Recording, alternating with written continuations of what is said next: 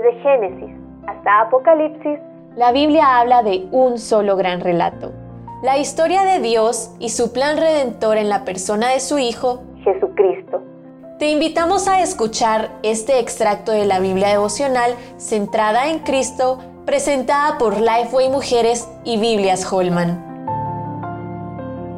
Rendición a Dios. Génesis 32, 24 al 30.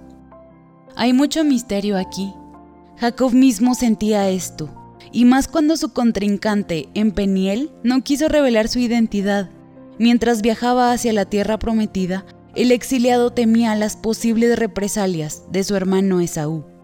Aquí, estando solo por completo, se le aparece un varón, y no entendemos el porqué de su contienda esa noche pero Jacob supo que ese era un momento decisivo en su vida. Aquí vemos varias verdades iluminadoras. 1. El que lucha con él es Dios mismo. Vi a Dios cara a cara. Venció al ángel. En Betel le halló. 2.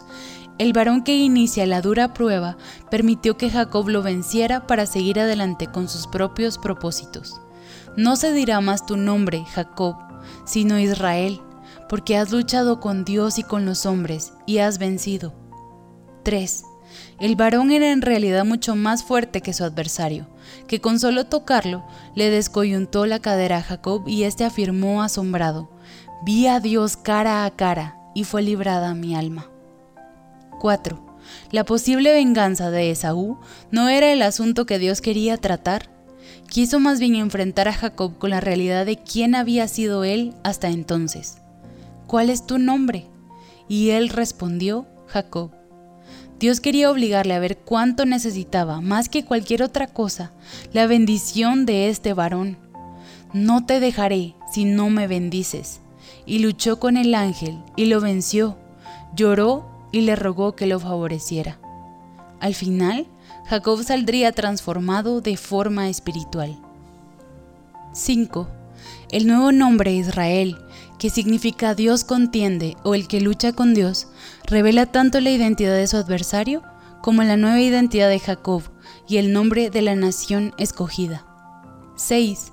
Su cadera lastimada le recordaría a Jacob su debilidad total ante un Dios todopoderoso. Jacob no sabía todo lo que sabemos nosotras. Ese varón era, por supuesto, Jesucristo, quien libraría una contienda cósmica contra Satanás el pecado y la muerte, y los vencería en el Calvario. Las luchas y las pruebas en tu vida no provienen de la mala fortuna. Jesucristo es el que contiende contigo y determina que pases por aflicciones, pero también batalla por ti, porque busca al ver tu necesidad que recurras a su poderosa, asombrosa y abundante gracia. Para conocer más recursos relacionados a esta gran historia, visita www.centradaencristo.com.